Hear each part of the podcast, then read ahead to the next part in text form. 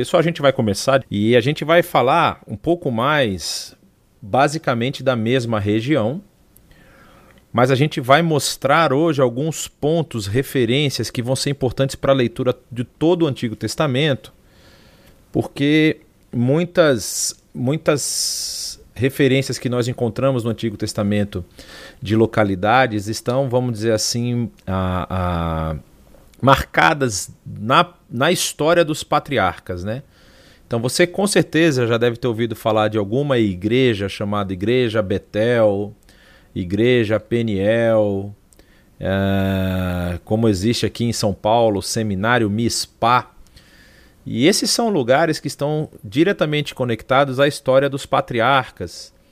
Ah, e a gente vai ver um pouquinho disso hoje, dando uma caminhada aí pela, é, foi engraçado que eu conversando um pouco com o Saião, ele disse: sua aula não é só de geogra é, não é geografia, é uma geografia e história misturada. É basicamente isso. É uma ideia de você pegar, a, a situar o que acontece na história narrada no Antigo Testamento nos pontos geográficos e também fazer uma avaliação ou uma análise histórico-cultural para a gente compreender melhor o que está acontecendo no texto. Então vamos lá para frente mais uma vez aí o nosso amigo de toda a aula, o Crescente Fértil. E hoje, só para vocês terem noção e referência, nós vamos lidar basicamente com essa região aqui, aquela região que vocês lembram lá, chama Padã Aram, a região aqui um tanto um pouco ao norte do território de Israel, próximo a próximo à Síria, a região da Síria aqui, e descendo por toda essa região que é o Israel atual e também um pouco aqui do delta do Nilo. Eu só preciso ver uma coisa, se vocês me permitem. Eu acho que é aqui. Acho que é aqui, acho que é aqui. Deixa eu só confirmar. Ah, ok. Então, só repetindo, por conta que eu acho que não saiu a, a referência do, do, do, laserzinho aí na gravação e também na transmissão, é nessa região aqui do norte de, do território de Israel, onde está aqui o nome da Síria, passando pelo Líbano, terra de Canaã e também delta do Nilo. Ok? Muito bem, vamos continuar.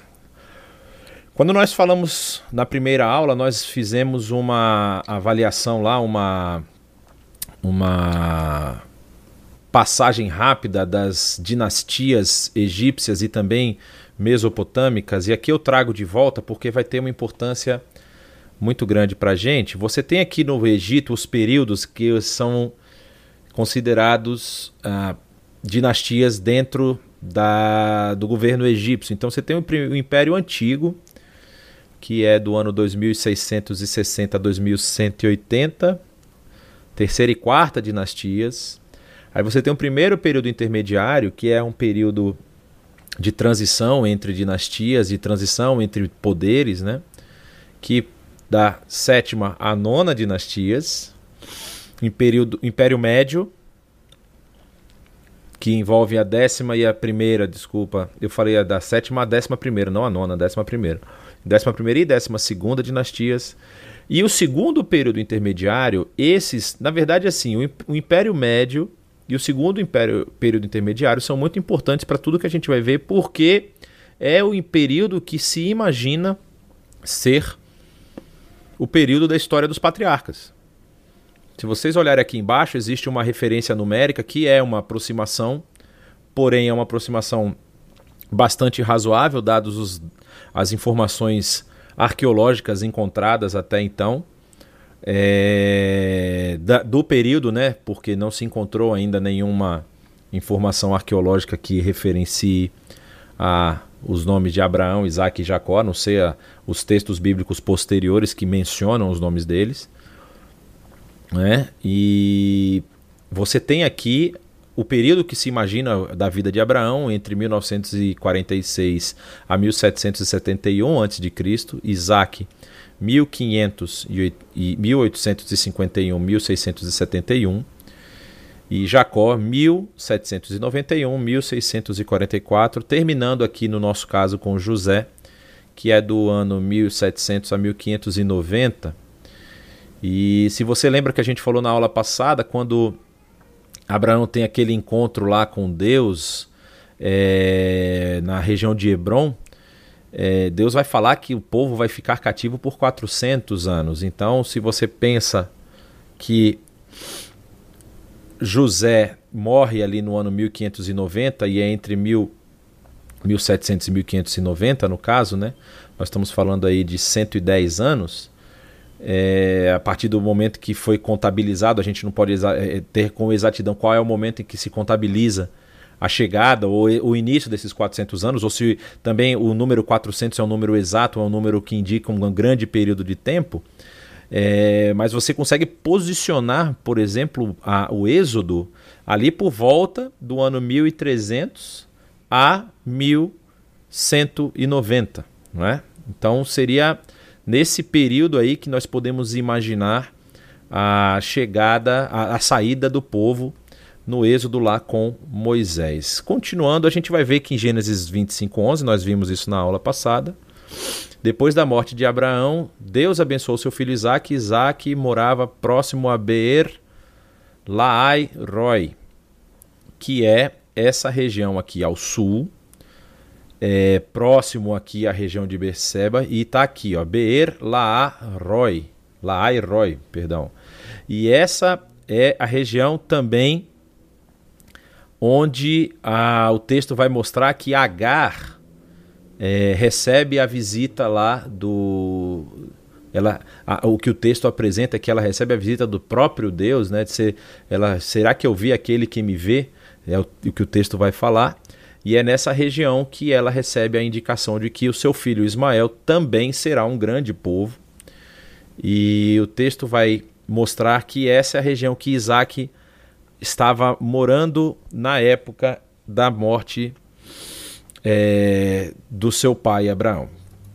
Continuando, a gente vai ver o que o texto vai nos apresentar sobre a história de Isaac e da sua família. Isaac, filho de Abraão. Abraão gerou Isaac, o qual aos 40 anos se casou com Rebeca, filha de Betuel. Você vai lembrar da história de que Abraão faz com que o seu servo é, seu servo Eliezer é, volte à terra dos seus, dos seus familiares, no caso, a Betuel aqui sendo parente da, de Sara, e volte à terra dos seus parentes e busque uma, uma esposa para o seu filho, para que ele não se case com as mulheres cananeias. E vocês vão, eu, eu, eu, falo isso, é bom que vocês lembrem desses marcos, porque vocês vão perceber que parece que a história ela é cíclica porque parece que é repetição do que aconteceu, ou vocês vão ver na frente coisas que parecem repetição do que está acontecendo aqui agora. Filha de Betuel, o arameu de Padã Arã e irmã e irmã de Labão, também arameu. Isaac orou ao Senhor em favor de sua mulher, porque era estéril. O Senhor respondeu à sua oração. Lembra que Sara também tinha essa questão da esterilidade e tem a, a, interação dela com Deus lá, muito particular. Mas aqui Isaac é, ora e Rebeca, que é sua mulher estéreo, ela engravida. E os meninos se empurravam dentro dela, pelo que disse: Por que está me acontecendo isso? Por que está me acontecendo isso? Foi então consultar o Senhor. Disse-lhe o Senhor: Duas nações estão em seu ventre, já desde as suas entranhas. Dois povos se separarão. Um deles será mais forte do que o outro, mas o mais velho servirá ao mais novo. Ao chegar a época de dar à luz, confirmou-se que havia gêmeos em seu ventre. O primeiro a sair era ruivo, e todo o seu corpo era como um manto de pelos. Por isso lhe deram o nome de Esaú. Depois saiu seu irmão com a mão agarrada no calcanhar de Esaú, pelo que lhe deram o nome de Jacó. Tinha Isaac 60 anos de idade quando Rebeca deu à luz. Então, Continuando o texto, vai nos dizer: Os meninos cresceram, Esaú tornou-se caçador habilidoso e vivia percorrendo os campos, ao passo que Jacó cuidava do rebanho e vivia nas tendas. Isaac preferia Esaú porque gostava de comer de suas caças, e Rebeca preferia Jacó. Certa vez, quando Jacó preparava um ensopado, Esaú chegou faminto, voltando do campo e pediu-lhe: Dê-me um pouco desse ensopado vermelho aí, estou faminto. Por isso também foi chamado de Edom. Edom é a palavra que indica vermelho no hebraico. É... E por isso que o povo que sai, é, é, é, muita gente faz o retrata Esaú muitas vezes nos desenhos infantis ou até mesmo nos filmes, eu não sei se você já percebeu, como uma pessoa ruiva, né? É, é por conta desse, desse pelo, dessa capa de pelo que ele tinha, falando, como já foi falado aí no texto. Respondeu-lhe Jacó: Venda-me primeiro o seu direito de filho mais velho. Disse Esaú: Estou quase morrendo, de que me vale esse direito? Jacó, porém, insistiu: Jure primeiro. Ele fez um juramento, vendendo o seu direito de filho mais velho a Jacó. Então Jacó serviu a Esaú pão com ensopado de lentilhas. Ele comeu e bebeu, levantou-se e se foi. Assim Esaú desprezou o seu direito de filho mais velho. Então, aqui talvez você já tenha ouvido falar dessa história de que Jacó enganou o seu irmão porque ele se vestiu lá e, e roubou o direito que era do seu irmão, do quando seu pai já não conseguia enxergar direito e estava já bem idoso, mas o texto vai apresentar uma história um pouquinho diferente, né? Porque na verdade, o que nós vemos aqui, primeiro, o que que é esse direito é, de filho mais velho, ou seja, que a gente chama de direito de primogenitura, seja, sendo ele o primogênito, ele teria um direito a ter uma porção dobrada da herança do seu pai. No caso aqui você tem dois filhos, seria como se, é, é, no caso Isaac, pegasse toda a, a, toda a sua herança, dividisse ela em três partes e o primeiro filho levaria duas dessas três partes porque ele tem direito à porção dobrada. Isso acontece com uma família também com mais filhos. Sempre o primogênito tinha direito à porção dobrada e era ele quem deveria, vamos dizer assim, ser o responsável pela manutenção do nome da família, do clã da família, né? E então, o que aqui nós vemos Edom, no caso Esaú, fazendo, é justamente desprezando isso. Ele fala que isso não adianta nada. Ele está lá, ele diz: olha, é, eu estou é, faminto voltando do campo, né? De que vai me adiantar. Ele fala que eu estou quase morrendo, de que me vale esse direito. E aí ele acaba desprezando isso. Então lá na frente, o que nós vemos, na verdade, é que Esaú talvez não se lembrasse disso, ou talvez tentasse, vamos dizer, enrolar o seu próprio irmão, e Jacó foi mais rápido que ele para poder pegar essa bênção que foi impetrada pelo seu pai, por conta inclusive dessa venda aqui. Era muito provável que Esaú não quisesse mesmo passar o direito de primogenitura para ele no final das contas. Então, quando a gente vê aqui o nome Edom, você vai ver a região que ele vai ocupar no território. Essa região de Edom, é, nós vamos depois voltar a essa região quando estivermos falando da subida do povo na, em direção à terra, é, o ponto de entrada do povo na terra, você vai lembrar que a primeira cidade que eles conquistam é Jericó, então eles poderiam, saindo daqui do Egito, atravessar esse lado e vir direto aqui para a terra de Israel. Mas eles primeiro vão para a região do Sinai, que, que nós vamos discutir isso também um pouco na próxima aula onde fica o bendito do Monte Sinai. É, mas eles passam pelo outro lado, atravessam o território de Edom, de Moab e de Amon para poder entrar e conquistar aí o território de Israel. Então você já pode ver qual é a região que os edomitas, os descendentes de Edom, vão ocupar no território. E aí o texto come, continua falando que houve grande fome naquela terra, como tinha acontecido no tempo de Abraão, de Abraão, olhe mais uma vez a história parecendo uma história meio cíclica, uma história que se repete algumas vezes. Existem algumas teorias para esse, é, é, é esse fato, é, que nós não vamos entrar aqui, porque isso envolve um pouco mais de, de estudo aprofundado do texto e da cultura do texto, nós estamos focando um pouco mais nas posições geográficas, mas ah, por isso Isaac foi para Gerar. Gerar fica aqui próximo a Gaza, e lembrem que Abraão também fez a mesma coisa. Abraão habitou essa terra, Abraão passou por essa região.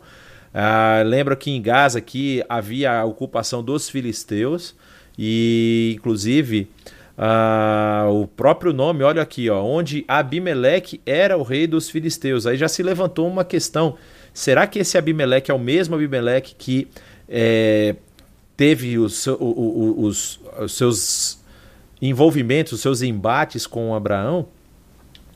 É, pode ser que sim, mas Abimeleque, o nome Abimeleque, ele é um nome hebraico que significa Abi vem de Ab, que é pai. É, Abi é meu pai, né? E Melech é rei. Então pode significar que Abimeleque não, não é um nome especificamente, mas é um título. Ou seja, meu pai é rei. Seria essa a tradução. Então, Abimeleque, que era ali o rei dos filisteus, e aí diz: O Senhor apareceu a Isaac e disse: Não desça ao Egito, procure estabelecer-se na terra que eu lhe indicar. Permaneça nessa terra mais um pouco e eu estarei com você e o abençoarei, porque a você e a seus descendentes darei todas essas terras e confirmarei o juramento que fiz a seu pai Abraão. Lembram que o juramento é aquele juramento de sangue que foi é, feito entre Deus e Abraão quando ele faz lá o movimento de separar as partes dos animais. O texto vai continuar e aqui tem uma informação importante. Você percebe que todo esse movimento de estar aqui em Beer Roy, depois subir para Gerar, depois ele vai passar por outros caminhos. É, isso ainda indica um seminomadismo, ou seja, ele leva os seus, seus é, rebanhos para lugares onde tem água, onde ele vai conseguir é, dar alimento para o seu rebanho.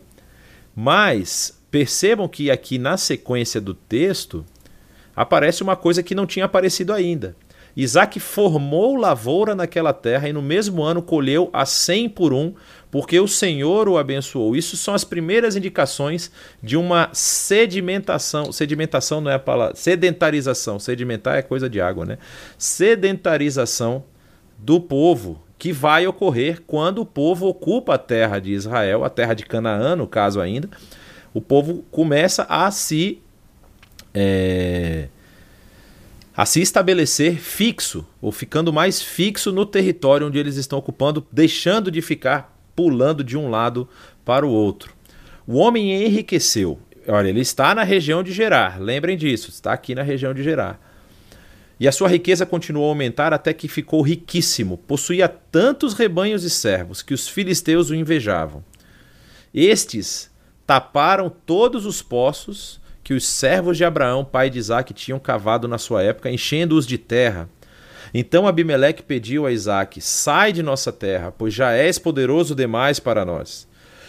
Por isso Isaac mudou-se de lá e acampou no vale de Gerar e ali se estabeleceu. É um vale que vem na direção de Beceba e ele saiu dessa região e fica entre o que é hoje, o que era Gerar e a cidade de Beceba, que é uma cidade atual, até hoje tem gente morando nessa cidade em Israel. E aí o texto continua dizendo que Isaac reabriu os poços cavados no tempo de seu pai Abraão, os quais os filisteus fecharam depois que Abraão morreu, e deu-lhes os mesmos nomes que seu pai lhes tinha dado. Os servos de Isaac cavaram no vale e descobriram um veio de água. Mas os pastores de Gerar discutiram com os pastores de Isaac, dizendo: A água é nossa. Por isso Isaac deu o poço, ao poço o nome de Ezeque, Ezeque, porque discutiram por causa dele. Então os seus servos cavaram outro poço, mas eles também discutiram por causa dele, por isso chamou de Sitna. Isaac mudou-se dali e cavou outro poço, e ninguém discutiu por causa dele. Deu-lhe o nome de Reobote, dizendo: Agora o Senhor nos abriu espaço e prosperaremos na terra. Dali Isaac foi para Berseba, seguindo mais uma vez o caminho que Abraão havia feito na sua trajetória. Por aquele tempo veio a ele Abimeleque de Gerar com Alzate, seu conselheiro pessoal, e Ficol, o comandante dos seus exércitos. Na manhã seguinte, os dois fizeram juramento. Vocês lembram disso aqui? Nós vimos exatamente o mesmo, o mesmo, é, o mesmo fenômeno, as mesmas é, reuniões no caso de Abraão. Também Abimeleque veio da região de Gerar, ele veio da região de Gás, da região dos filisteus, e faz um juramento entre Abimeleque e alguém da descendência abraâmica. Depois Isaac os despediu e partiram em paz. Naquele mesmo dia, os servos de Isaac vieram falar-lhe sobre o poço que tinham cavado e disseram: Achamos água. Isaac deu-lhe o nome de Seba, e por isso até o dia de hoje aquela cidade é conhecida como Berseba. É, tinha Esaú 40 anos de idade quando escolheu por mulher a Judite, filha de Beere, o Itita. Olha os nossos amigos Ititas aparecendo ainda no texto aí e também Basemate, filha de Elon, o Itita. Elas amarguraram a vida de Isaac e de Rebeca. Ou seja, o seu primeiro filho, Esaú, escolhe duas mulheres hititas, casa com elas, e essas mulheres se tornam uma pedra no sapato de Isaac e de Rebeca. E aí, por conta disso, por conta dessa relação de Esaú com as mulheres hititas, e aqui, no caso, é o trecho logo depois de que é, Jacó faz aquele movimento, um movimento que nós não vamos entrar em detalhes aqui, porque é uma história bastante conhecida, de tomar o lugar do seu irmão diante do seu pai e roubar a primogenitura, ou roubar a bênção do filho primeiro do primogênito. E aí a sua mãe fala para ele, fuja imediatamente para a casa do meu irmão Labão em Arã. Aí vocês vão ver a trajetória aí de Jacó subindo em direção a Arã ou Padã Arã, que é a região que nós já vimos antes. E lá ele vai permanecer, a gente vai chegar lá mais para frente.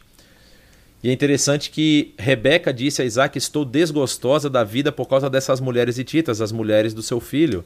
Se Jacó escolher esposa entre as mulheres dessa terra, entre as mulheres hititas como estas, perderei a razão de viver.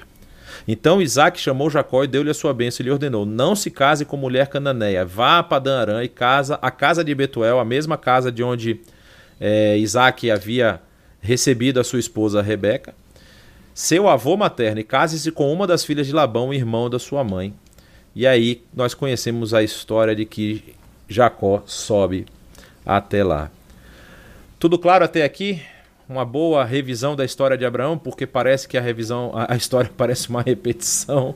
A história de Isaac é uma história bem rápida, é uma história parece que se, parece de transição entre Abraão e Jacó, né, que vai ser agora uma personagem muito importante, um personagem muito importante na história aí do povo de Israel. É... Vamos ver o que, que o texto continua nos dizendo. Então, só para vocês terem uma noção, essa aqui é uma reconstrução do que seria a cidade de é, Berseba de um extrato é, do período herodiano, aparentemente. É, você pode olhar aqui embaixo que ele vai te mostrar a, os períodos é, que foram que, que, eles encontraram é, peças arqueológicas, então você tem período que eles chamam de Isra... do ferro, né, israelita, que vai até 586. Encontraram coisas do período persa, do período helenístico, do período romano, bizantino e do início do islamismo também encontraram algumas coisas nessa região de Beceba. E por que, você pode perguntar, por que, que o pessoal não queria largar essa região? Ah, quatro elementos. Essa talvez é uma informação que eu deveria ter falado lá na frente, mas se eu não falei lá na frente, falo agora e você ficará contente.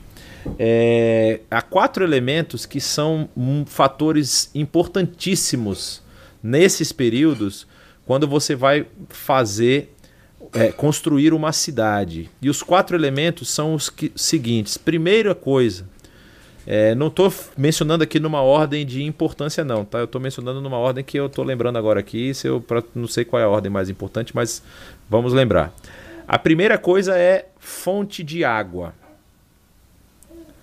A fonte de água perto ou tendo água para você poder tanto produzir como alimentar os seus animais. Então vocês veem aí sempre a história de poços envolvidos, veios de água Então é uma questão muito importante. A segunda coisa é um lugar com possível defesa, uma montanha, uma colina, algo que você consiga defender e ter uma certa vantagem seu, contra os seus inimigos. Então, normalmente as cidades eram muradas, como você pode ver aí. Existe uma muralha chamada Muralha de Casamata, que aparentemente era a muralha que havia em Jericó. E o que, que significa uma muralha de Casamata? É uma muralha que ela é oca e que as casas elas ficam coladas na muralha.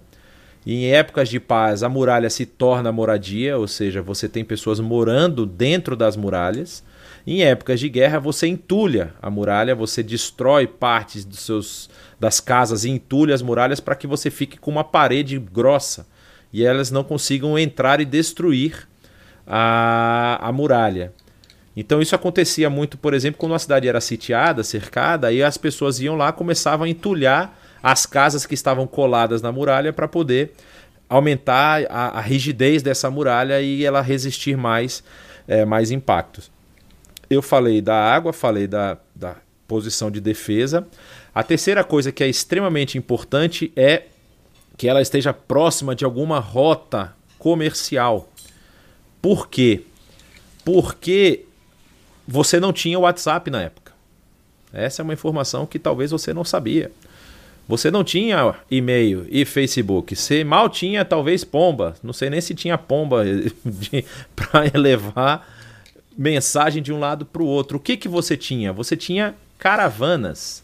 E as caravanas andavam pelas estradas principais, levando é, é, é, produtos para vender, comprando produtos daquela região para vender em outra região.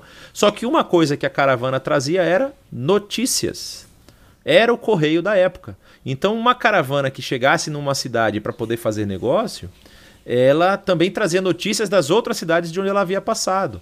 É muito provável que era assim que se descobria, por exemplo, olha, o exército assírio está descendo, eles estão vindo para essa região. Uma caravana, em tese, anda mais rápido do que um exército. Um exército tem uma.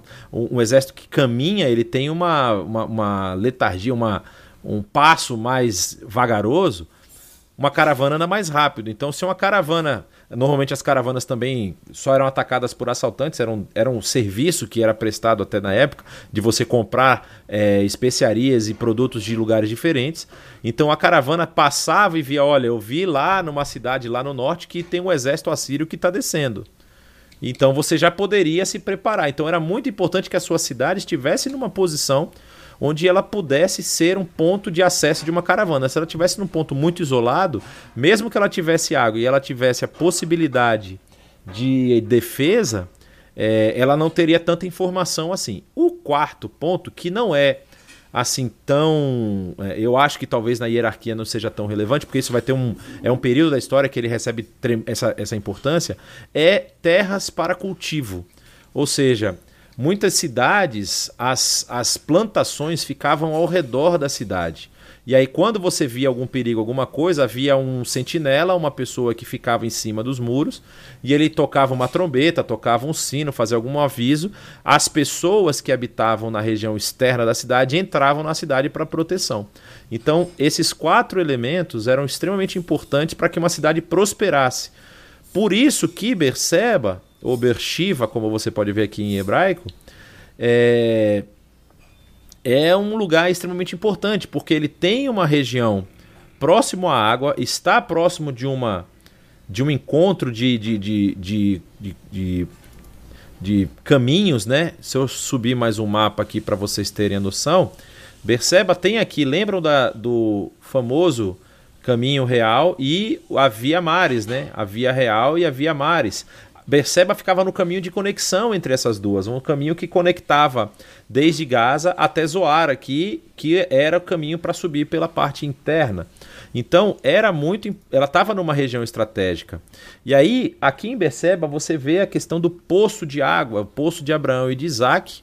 Só para vocês terem noção, esse é o poço de Berseba. Ah, é o poço de Abraão? Aí você quer demais, eu não faço a mínima ideia. Mas esse poço tem água até hoje. Esse poço tem água. É... É, é, essa aqui é uma reconstrução da parte superior do poço, né? Mas isso significa. A, a, a, forma, o formato do poço era basicamente esse. Você tinha uma, um, um, buraco onde você descia o, o seu vaso para poder pegar água, e você tinha uma parte aqui que era para alimento, para é, dar água para os animais. Então você pegava o vaso, jogava aqui, os animais vinham e bebiam essa água. Essa região aqui, essas aqui, aqui atrás você pode ver alguns pedaços de muralha. Isso aqui é uma questão muito interessante. Se você olhar e tiver um olho de lince aí, você vai conseguir perceber que existe uma linha mais grossa que eu estou passando com o mousezinho por cima. O que, que significa essa linha normalmente quando você vai visitar uma ruína, você vai visitar algum lugar? O que, que significa essa linha? Isso significa que quando foi achado o local onde a ruína se encontrava, eles acharam até essa linha aqui. Ou seja, havia já uma mureta de 2 mil anos, de 3 mil anos, até essa linha. O que está acima da linha é uma reconstrução baseado em estudos arqueológicos. Então eles reconstroem a parte de cima para mostrar basicamente como é que seria uma muralha de uma cidade daquela época.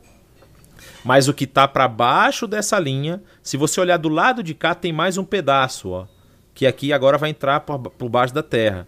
Então, quase todas as ruínas, quando você visita, por exemplo, ruínas muito antigas em Israel, você vai perceber isso. Lá em Meguido, a gente vai ter uma aula que vai falar sobre Salomão, por exemplo, que vai falar sobre Meguido. Meguido, você percebe vários lugares, em várias muralhas, essa linha divisória. E a parte de cima não é um achismo, tá?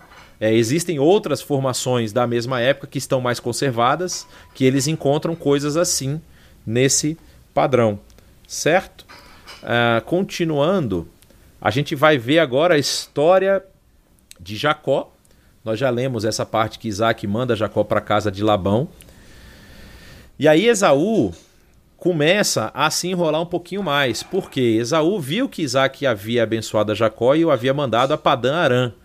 Lembre que nessa época aqui havia a ideia de que Esaú queria matar o seu irmão por causa do roubo da primogenitura. Ele fala isso, né? Que, que o sangue subiu tanto, ferveu tanto que ele quer matar o seu irmão.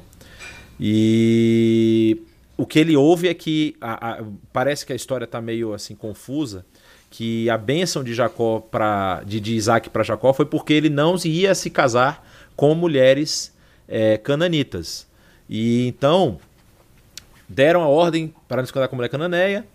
Também soube que Jacó obedecera seu pai e a sua mãe, foi para Padã Aram, percebendo então Esaú que seu pai Isaac não aprovava as mulheres cananeias. Aí ele foi pegar uma parente também, só que ele pegou que parente? Parente do seu, é, do irmão do seu pai, né, Ismael.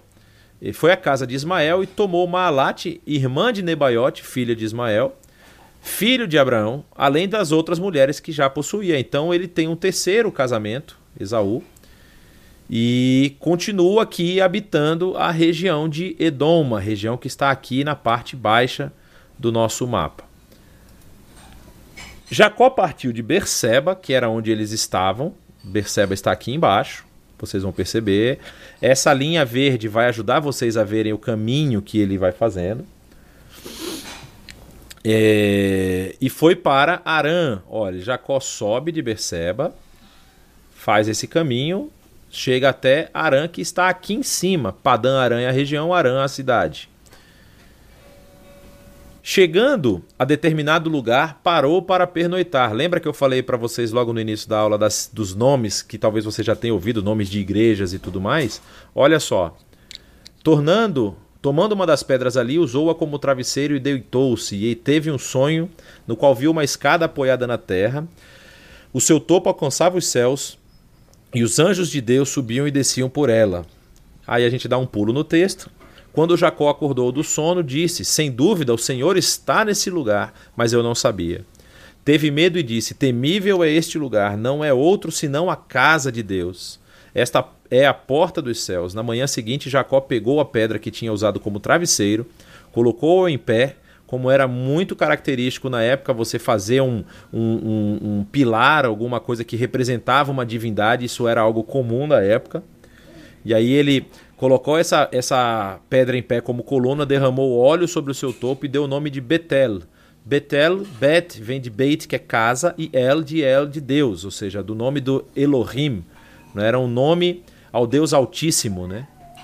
É o nome do Deus Altíssimo da região. Então, é um nome, inclusive, que, segundo o, o, a, a, arqueologia, é um nome que é emprestado dos cananeus. É, os cananeus tinham um deus chamado El, que era o deus criador de todas as coisas. E esse deus, aqui no caso do texto, ele é ressignificado não para ser o deus maior que os deuses, mas o deus único, o deus todo-poderoso, El Shaddai, por exemplo. Então é esse El que, que ele está mencionando aqui no texto. E aqui é a casa de Deus, ou seja, Betel. E a cidade tinha o nome de Luz antigamente. Então você vê aqui a posição onde fica próximo. Você vai lembrar que Abraão habitou aqui um período entre Ai e, e, a cidade que estava aqui, que era Betel, né? ele ficava entre essas duas cidades. E esse nome dessa região foi dado por Jacó quando Jacó passa por aqui. Talvez você pode se perguntar, mas como assim Abraão passou por Betel se Betel ainda não existia? Só foi dado o nome de Betel por conta de Jacó. Lembre-se que a quem escreve esse texto escreve esse texto lá na frente, não é? Aqui para nós que cremos nessa interpretação, é, que Moisés é aí o, o, o principal autor do texto, ele está explicando para o povo as coisas que aconteceram naquele território e ele está contando a história como ela aconteceu, mas não necessariamente numa linha, é, numa nomenclatura cronológica, ou seja, Abraão passou por um lugar que depois foi chamado de Betel. Não, Abraão passou por Betel porque Betel já era um lugar conhecido na época que o texto está sendo escrito. E aí ele está contando aqui nesse trecho do texto do, do, do, do Gênesis como o nome veio chegar até essa região. E aí a gente continua. A gente deu um salto, na verdade, aqui Uh, e antes de eu dar esse salto, eu vou perguntar se alguém tem alguma pergunta, algum questionamento, alguma coisa. Eu vou dar uma parada, porque aqui a gente vai entrar naquela história que a gente já conhece de Jacó e Labão. Uh, a gente aqui deu um salto, deu um bom salto, né? Se você olhar aqui, a gente estava no capítulo 28 de Gênesis, estamos chegando no capítulo 30, e aqui tem aquela história que já é bastante conhecida de que Jacó ah, é isso mesmo. Sempre importante essa explicação em relação ao tempo que aconteceu e o tempo que foi escrito, incluindo que quem escreveu não necessariamente o autor do acontecimento. Exato, é. É, é, isso é uma das questões. o Saião já mencionou isso em uma pregação. Eu não me lembro se eu já falei. Eu sei que eu vou falar isso mais lá na frente, mas já não tem problema, a gente pode repetir. É, boa pergunta, Manuel. Essa terra foi comprada por Abraão antes, eu já respondo isso. Mas só para vocês terem noção que a arqueologia até hoje ela tem alguns textos, os textos mais antigos já são pós é, conquista da terra. Tem um trecho de um texto que provavelmente remete ao tempo dos juízes, que está lá no Museu de Israel. É um texto, um texto, um pequeno pedaço de um texto escrito num, num filete, numa folha de cobre, certo? É o, é o, é o escrito mais antigo que se referencia à Bíblia, a Bíblia hebraica no caso. Mas, para vocês terem noção, só há pouco tempo atrás se achou o primeiro registro oficial com o nome Casa de Davi. Ou seja, até então, para muitos daqueles arqueólogos que nós mencionamos, os minimalistas e os maximalistas, é, para muitos dos minimalistas, Davi não passava de uma construção é, literária. Davi nunca tinha existido porque não havia nenhum registro a respeito do nome Davi. Mas então a. Eu esqueci exatamente a data, eu sei que está lá no slide que eu falo sobre isso. Mas há pouco tempo atrás foi achada uma estela onde a uma estela que fala de uma de uma de um avanço de um general assírio contra o povo de Israel é, e ele diz que ele derrotou todos os reis da casa de Davi. Ou seja, quando ele escreve isso numa pedra para marcar um, um, uma questão histórica, ele está querendo dizer que havia uma dinastia davídica. Havia sim um, uma série de reis que eram que, que se referenciavam a Davi. Então é bem provável que Davi era um, um, personagem da história. E essa, essa questão ela ficou um pouco mais complicada porque uma arqueóloga uma arqueóloga israelense chamada Eilat Mazar, que trabalhou na escavação do que é chamado Cidade de Davi. Vocês lembram daquele mapinha que eu mostrei lá do Monte Moriá? É, e tinha lá um pedaço que era a Cidade de Davi.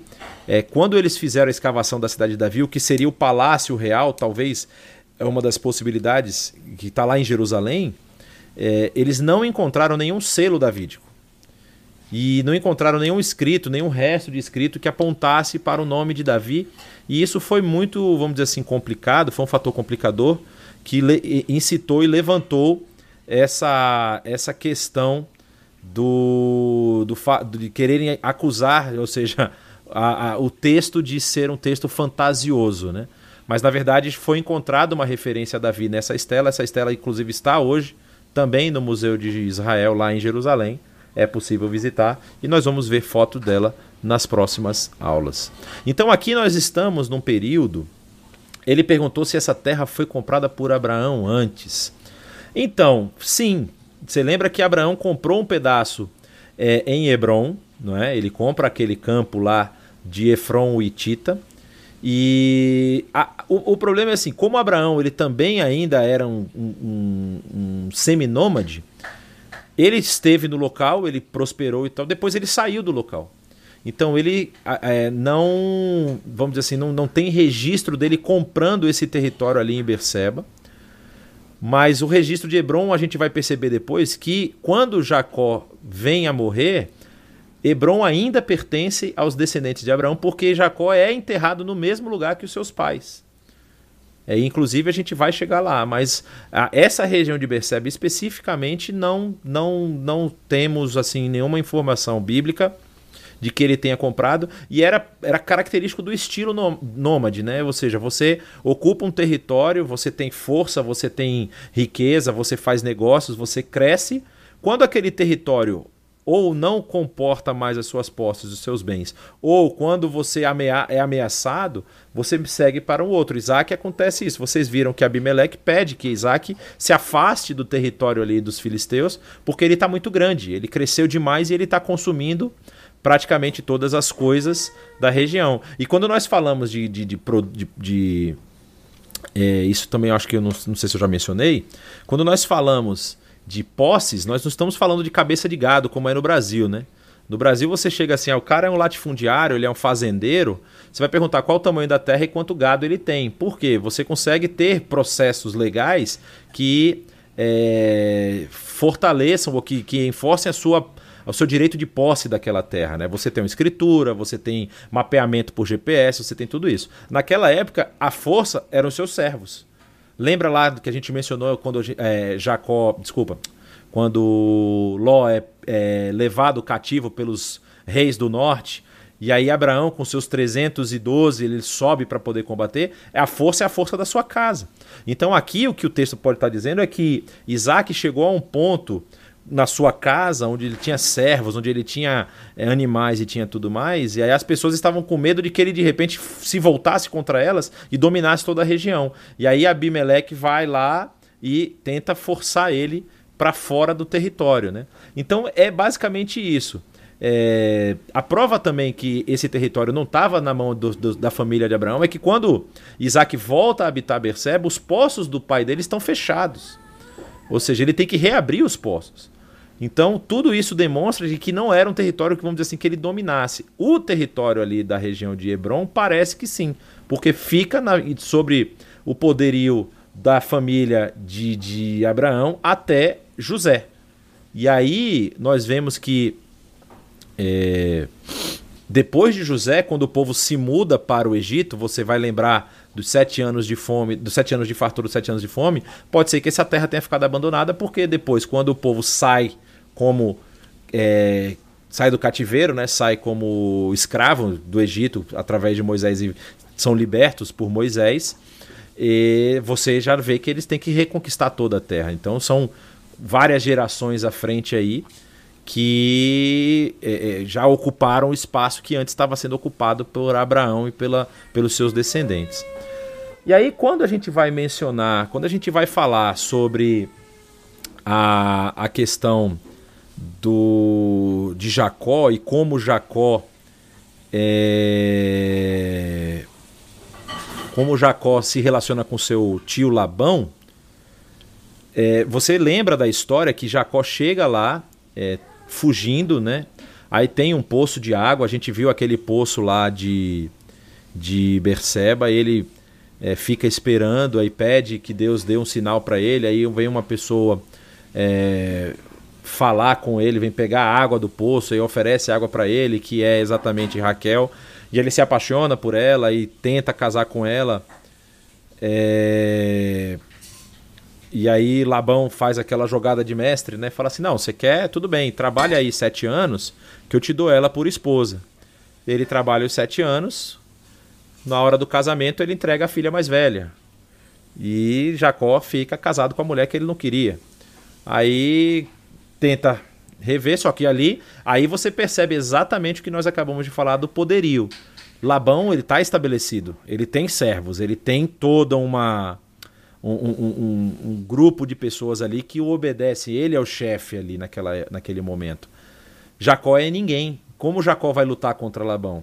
Aí o que ele fala assim, mas você me enganou, isso não se faz. Ele fala, não, porque eu não vou te dar a filha mais nova antes da mais velha e tal, tal, tal. Trabalha mais sete anos pela minha outra filha. E aí ele fica 14 anos trabalhando lá com Labão. Só que esse período, o que, que acontece? Deus abençoa Jacó, Jacó prospera e acontece com Jacó a mesma coisa que acontecia com Labão.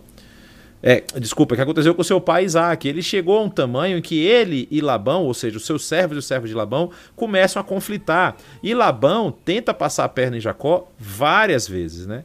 Labão fala que ah, ah, se do seu, do seu rebanho as ovelhas nascerem malhadas, elas são suas. Se elas nascerem lisas, são minhas. Aí nascia mais malhada. Ele vai, não, agora inverte. Agora, se nascerem malhadas, são minhas, nascerem. Aí nascia, Deus foi abençoando ele com que ele conseguisse enriquecer ali naquela, naquele território. Mas chega um ponto em que a relação se tornou muito conflituosa e ele recebe um recado de Deus para voltar para sua terra, não é? É... Aí ele fala com. Ele tem os seus filhos, vão nascendo os seus filhos das, das duas servas da, da de, é, de Lia, da serva de Raquel também. E aí, quando Raquel dá a luz a José, é o texto aí de Gênesis 30, vai nos dizer. Ele diz a Labão, Jacó diz a Labão: Deixe-me voltar para minha terra natal, dê-me as minhas mulheres pelas quais eu servi, e os meus filhos, e partirei. Você bem sabe o quanto trabalhei para você. O problema é o seguinte, que já havia, como vocês estão vendo aí, Jacó, porém, ouviu falar que os filhos de Labão estavam dizendo: Jacó tomou tudo que o nosso pai tinha e juntou toda a sua riqueza à custa do nosso pai. O que o texto vai dizer não é isso, vai dizer que ele cresceu e ele enriqueceu porque Deus o abençoou. E Jacó, percebendo que a atitude de Labão para com ele já não era a mesma de antes, é, ele recebe esse recado do Senhor: volte para a terra de seus pais e seus parentes e eu estarei com você. E aí ele inicia essa caminhada de volta com um grande grupo, um grupo de é, servos, um grupo de animais e tudo mais. É...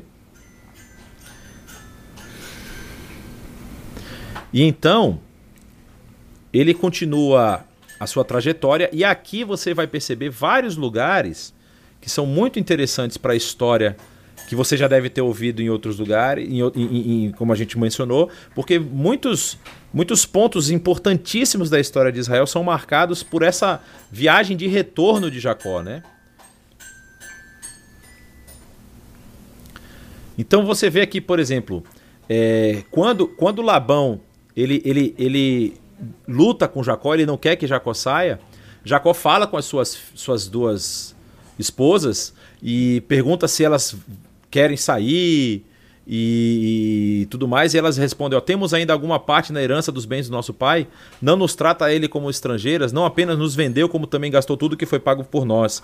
Ou seja, é, todos os dotes, tudo que, que, que, que Jacó fez é, para poder é, a questão do dote do casamento, trabalhando sete anos por Lia, sete anos por Raquel, e entregou essa, esse trabalho aí para Labão. Labão, aqui, pelo que as filhas estão dizendo, ele já tinha gastado tudo.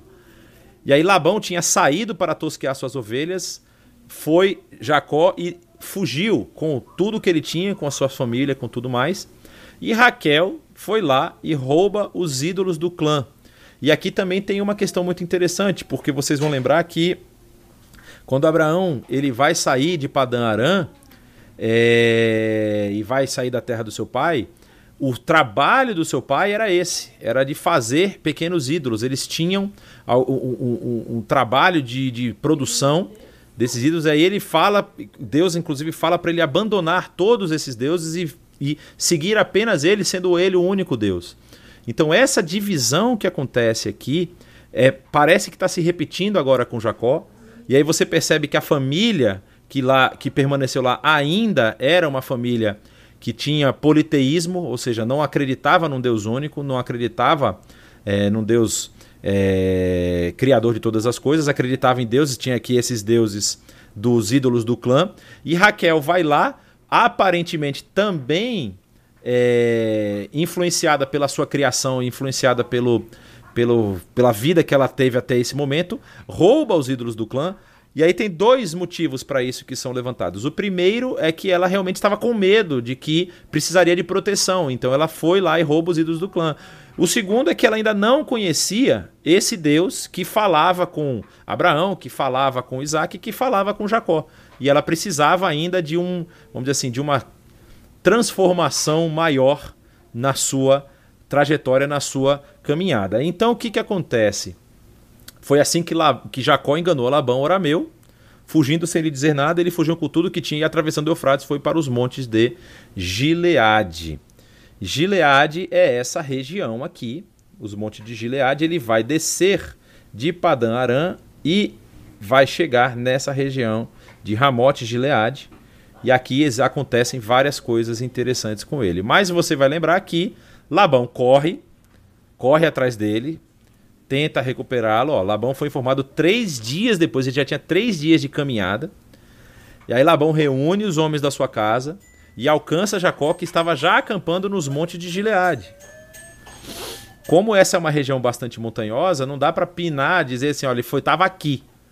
Mas o texto vai nos dizer, olha que interessante. Labão disse: Este monte de pedras é uma testemunha entre mim e você no dia de hoje. Por isso foi chamado de Galeed. Também foi chamado de Mispá, porque ele declarou que o Senhor nos vigie, a mim e a você, quando estivermos separados um do outro. Há um trecho que diz assim: que eu não atravesse essa região para outra região com a intenção de guerra, com a intenção de morte que eu simplesmente atravesse com a intenção de paz. Ou seja, esse monte vai servir de divisória entre nós. E está aqui Mispa. Então, é uma das regiões marcadas aí na história de Jacó nessa volta. Continuando, quando Jacó está seguindo o seu caminho, os anjos de Deus vieram ao encontro dele e, é, é, e Jacó disse: Esse é o exército de Deus. Por isso deu aquele lugar o nome de Maanaim. Outro lugar que talvez você já tenha ouvido falar o nome, Maanaim. É tudo, ó. Mispá está aqui, Maanaim está aqui do lado. Jacó mandou mensageiros adiante dele a seu irmão Esaú na região de Seir, território de Edom. Então, nesse momento, Jacó manda alguns dos seus servos falar com Esaú em Edom que ele está voltando à terra e essa era uma intenção de evitar uma guerra, de ser pego de surpresa e do irmão dele achar que, como ele está voltando, ele está voltando para guerrear. E é interessante porque você vai ver o, o, o, na história, quando isso acontece, ele tem aquela estratégia né, de dividir o seu grupo em vários pedaços, mandando um grupo à frente, porque se Esaú estiver bravo ainda com ele, estiver nervoso e atacar o primeiro grupo, ele foge com o resto. Essa é estratégia que ele tentou é, utilizar aí contra o, com o seu irmão, né? E aí o texto vai nos dizer que Jacó ficou sozinho aqui na região de Manaim. E então veio um homem que ele mandou, ele na verdade ele manda o, o, o, existe um val aqui que é muito famoso, né, o val do Jaboque. E ele manda o grupo dele atravessar o val do Jaboque, que é um, um, um leito de rio. E ele fica sozinho e aí veio um homem que se pôs a lutar com ele até o amanhecer, e então disse o homem: Seu nome não será mais Jacó, mas sim Israel, porque você lutou com Deus e com homens e venceu. Aqui nós temos a mudança do nome de Jacó. E esse lugar é chamado de Peniel. Aqui no mapa está Penuel, mas é o mesmo local. Pois disse: Vi Deus face a face, e todavia minha vida foi poupada. Ao, ao nascer do sol, atravessou Peniel, mancando por causa da sua coxa. Essa é uma região que, inclusive, é possível visitar nos dias de hoje. Então vocês vão vendo como tem lugares importantíssimos. Você já deve ter ouvido falar de igreja, igreja Peniel, igreja Manaim, a igreja Betel. São lugares que estão envolvidos diretamente com a história de Jacó é, e a sua trajetória aí no território de Canaã. E aí, quando Jacó se encontra com Esaú, eles se abraçam, choram. Esaú faz todo aquele aquele discurso. Por que que tem essas coisas aqui que você que mandou? Ele falou são presentes. Ele falou não, não precisa me dar presente nenhum, porque eu tenho muito mais do que eu preciso. E no final Jacó insiste com ele, ele, ele fica. E aí Esaú fala com ele: então deixa eu deixar um grupo dos meus homens aqui com você para a gente se encontrar. Jacó, Esaú pede que Jacó vá encontrar ele no, na casa dele, descendo até Edom. E aí Jacó consegue meio que dar uma driblada no seu irmão, falando: não, não precisa, a gente vai mais devagar, porque nós temos crianças, nós temos é, mulheres e tudo mais. Inclusive nessa época, é... Raquel estava grávida, né? Aí, ó, temos aqui mulher grávida e tudo mais, então a gente vai devagar. E aí Esaú volta, como diz aí o texto, volta para Seir. E em vez de Jacó descer na direção de Seir, que era para a casa do seu irmão, ele vai para a direção de Sucote, onde ele construiu uma casa para si e abrigos para o seu gado. Foi por isso que o lugar recebeu o nome de Sucote. Tendo voltado de Padã Arã, Jacó chegou são e salvo à cidade de Siquém.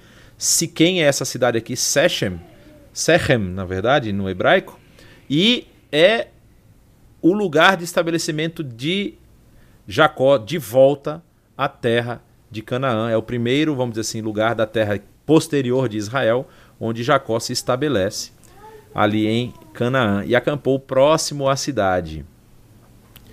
E aqui, no meio aqui, a gente dá um salto. Aqui nós estamos no capítulo 33, aqui no meio temos o capítulo 35. Vocês vão lembrar uma história muito, muito complicada da filha de Jacó, que se apaixona por uma pessoa da cidade de Siquém. Na verdade, a pessoa se apaixona por ela, é o inverso. E ele violenta a filha de Jacó. E a filha de Jacó volta para casa e ela é, é, fala sobre a situação, né? E os, os filhos dele ficam indignados, ficam querendo matar todo mundo. E aí Jacó, na verdade, o, o, o, o, pai da pessoa lá que, que atacou Diná, a filha dele, estava querendo lembrar o nome, Diná, é, vem para fazer um casamento, ele não quer briga, ele quer juntar as duas, os dois grupos. É... Na verdade, o nome da. Agora que eu estou vendo aqui no texto, o nome da pessoa que faz isso é Siquém. Talvez por isso o nome da região receba esse mesmo nome. E aí Jacó faz aquele, aquela questão: olha, eu não posso me unir com vocês porque vocês não fazem parte do nosso pacto, que era um pacto de sangue, que era o pacto do da circuncisão. É o pacto que foi estabelecido lá com Moisés, o pacto da circuncisão. E Jacó fala: não posso casar com você, com, permitir que isso aconteça, é, que isso venha acontecer, porque vocês não são do mesmo pacto. Ele fala: então nós vamos fazer a circuncisão. E aí todos os homens da casa de Amor, que é o pai de Siquém, se circuncidaram. O que, que acontece? Você vai lembrar da história. Dois dos filhos de Jacó, Simeão e Levi, aproveitando as dores da circuncisão daquele povo, invadem a terra e matam os homens, todos os homens daquele povo. E Jacó fica desesperado porque é como se estivesse atraindo maldição para ele, porque ele fez um pacto com o povo e depois matou todo mundo. E essa história ia provavelmente continuar caminhando. Aí no capítulo 35, Deus diz a Jacó: suba a Betel e estabeleça-se lá e faça um altar ao Deus que lhe apareceu quando você fugia do seu irmão Esaú, que é, mais uma vez, aparenta aqui ser uma repetição daquela história dele com a pedra que ele dormiu, e aí ele faz o altar lá, Deus aparece a ele, ele agora manda fazer um outro altar na mesma região. É para o Deus que apareceu para ele. Então você percebe que a história ela, ela tem algumas repetições, né? A gente Existem algumas teorias a respeito disso, de por que, que o texto apresenta essas repetições, e uma delas é que facilita a memorização. Quando você repete o texto, quando você repete a história, as pessoas memorizam mais e conseguem gravar mais. É... Não significa que não aconteceu dessa forma. Significa talvez que a história ela, ela foi escrita dessa forma para facilitar ali a você lembrar os lugares, você lembrar, porque não necessariamente é, Betel fica no lugar onde é Betel, mas o nome fica marcado na história e você lembra exatamente o que, que significa, o que, que foi aquele acontecimento. E você grava que naquele lugar, ou não necessariamente assim, até porque 400 anos já haviam se passado, né? É, mas que naquela região houve um encontro de Deus com Jacó e Jacó ali fez um altar, chamou de Betel. Então você fixa a história na memória do povo, certo? E aí, então, diz ali que eles partiram de Betel, estavam descendo, né? A história vai mostrar que ele está descendo, está na direção, indo na direção sul. E quando eles estão ainda a certa distância de Efrata, que é a cidade de Belém, aqui, Jerusalém está aqui, Betel e Ai, lembra que Abraão, Abraão teve um, um acampamento nessa região. E é nessa região que Abraão conversa com Ló para cada um ir para o seu lado, né? Depois eles vão descendo de novo, chegando próximo a Belém, Raquel tem dificuldade de ter o seu filho, que é Benjamim, irmão de José. E ela acaba falecendo do parto de Benjamim. E aí diz o texto que Raquel morreu e foi sepultada junto do caminho de Efrata, que é Belém. Então, lembra na aula passada quando eu mostrei para vocês a tumba de Isaac, a tumba de Jacó, a tumba de Abraão e a tumba de Sara? Eu falei, não está sepultada aqui Raquel. Lá também tem a tumba de Lia, não é? Em Hebron, a tumba de Lia, de Lia, mas a tumba de Raquel não está lá porque ela morre em Belém. E é ali em Belém que está a tumba de Raquel. Como vocês podem ver aqui, esse é o monumento que está lá em Belém, da tumba de Raquel.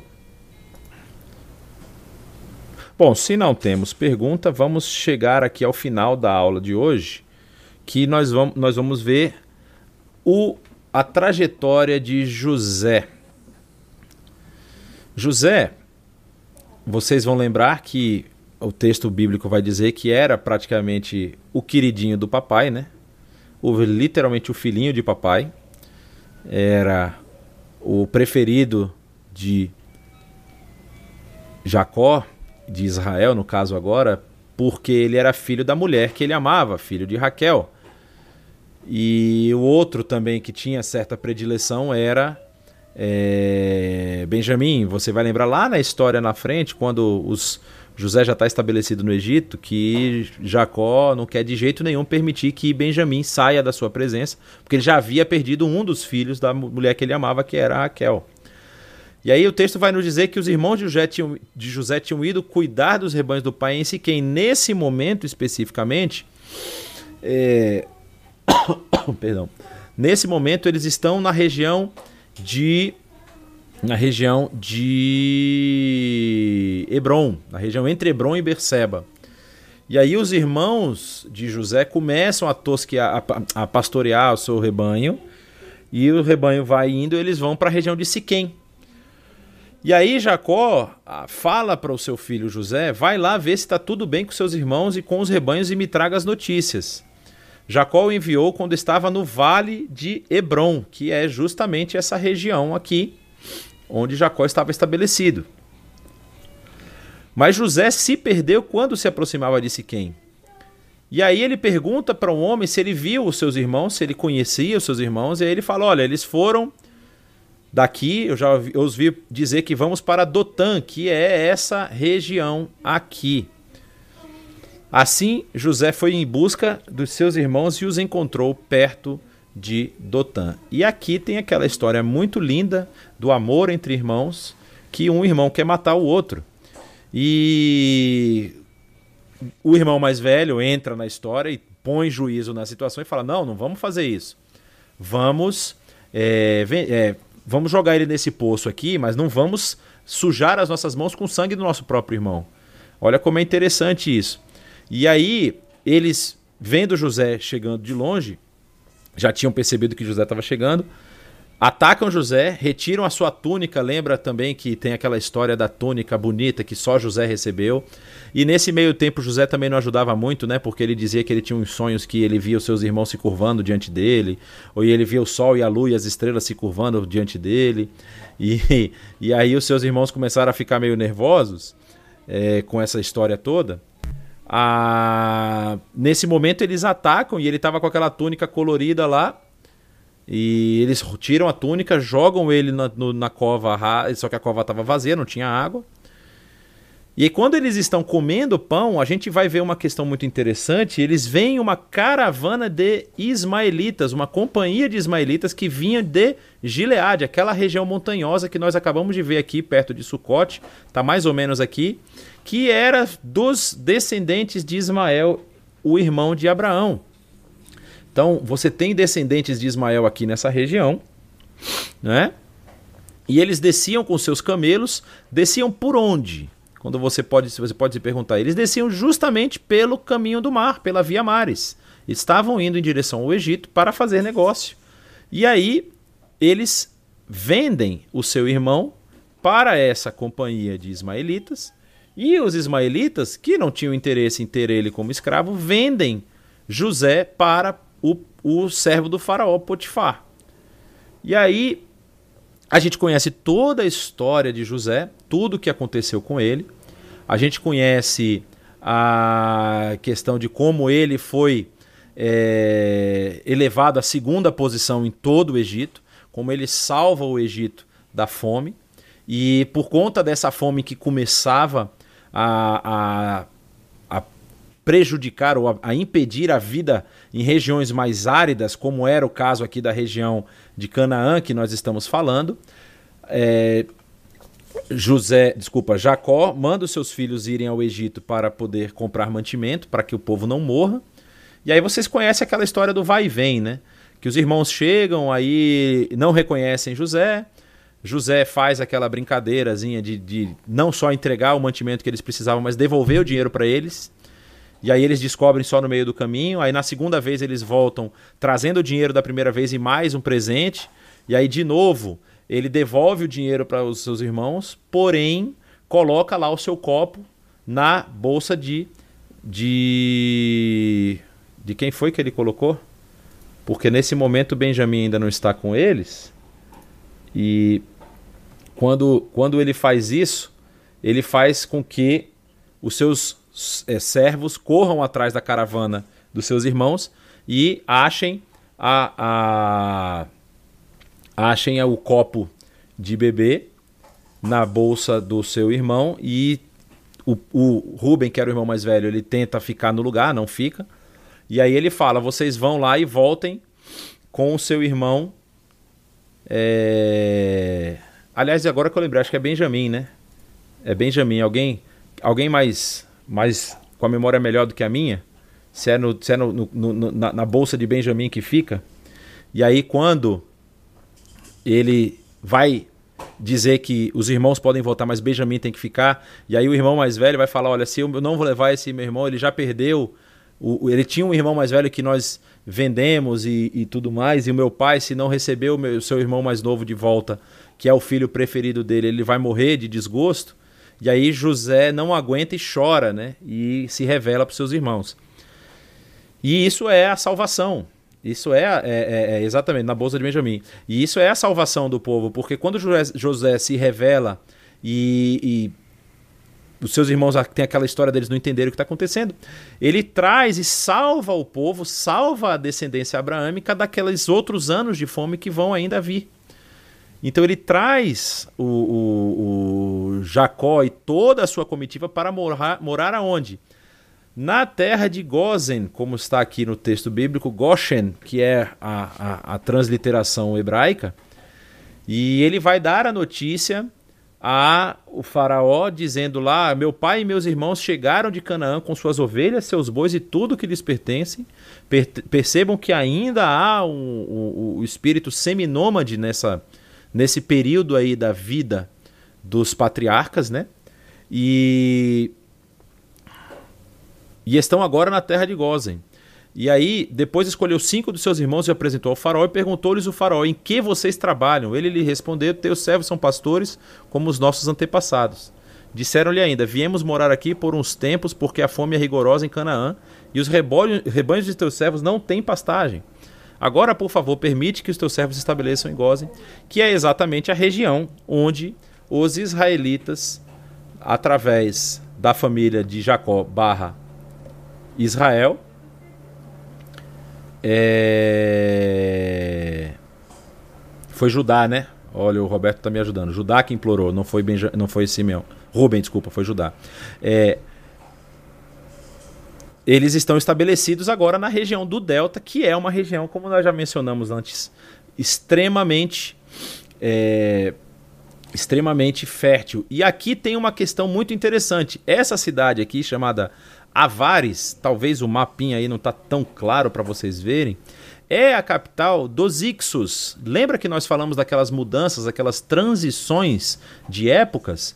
Então essa é a capital do povo que dominou o Egito durante algumas, alguns séculos, os Ixos. E aí quando nós vamos adiantar a história, nós vamos chegar lá na na frente, quando nós vamos ver a saída do povo, olha o que diz aqui: os israelitas se estabeleceram no Egito, na região de Gozen, lá adquiriram propriedades e foram muito prolíferos e multiplicaram-se muito. Jacó viveu 17 anos no Egito, e os anos de sua vida chegaram a 147. Aproximando-se a hora da sua morte, Israel chamou seu filho José e lhe disse: Se quer agradar-me, põe a mão debaixo da minha coxa e prometa que será bondoso e fiel comigo. Não me sepulte no Egito, quando eu descansar com os meus pais. Leve-me daqui no Egito e sepulte-me junto a eles. José respondeu: Farei como o Senhor me pede. E o que acontece é: Jacó morre no Egito e há todo um cortejo para levá-lo até a região de Hebron, na, cap, na, na, na, caverna de Macpela, lá no campo de Manre, onde ele vai sepultar, ser sepultado junto com seus pais. Então, só para a gente lembrar uma coisa que nós falamos lá na primeira aula. Então, nesse período, a dominação é dos Ixos, não é? Então eu estou falando o seguinte, que essa região aqui, a região do reino da, da, da capital sendo aqui a capital dos Ixos, é a região é, que posteriormente vocês vão lembrar que o texto bíblico vai dizer o quê? o faraó não lembrava-se de José e das coisas que José tinha feito, porque muito provavelmente o, o que aconteceu é que a, os Ixos foram derrotados por uma outra dinastia e todo aquele, é, todo aquele histórico que havia acontecido antes cai por terra. Então, o povo que vai assumir depois o governo começa a escravizar o povo do Egito, o povo de Israel, porque não sabia das histórias anteriores que haviam acontecido. Tá bom, pessoal? Eu, pelo que eu estou percebendo aqui, antes de morrer, José também disse a mesma coisa. Só para a gente fechar, esse é o último slide, se eu não estou enganado, é esse mesmo. Aí José fala a mesma coisa: quando eu morrer, não me deixem sepultado aqui, mas levem os meus ossos para Hebron. E aqui é interessante que é uma referência muito próxima, ou provavelmente é o que se, que se acredita hoje, uma referência ao serviço funerário egípcio, o serviço de embalsamamento e de mumificação. Ou seja, porque quando o êxodo acontece, você vai lembrar que o ossuário de José é elevado. É levado para a mesma região e ele também é sepultado lá na sua terra. Tá bom?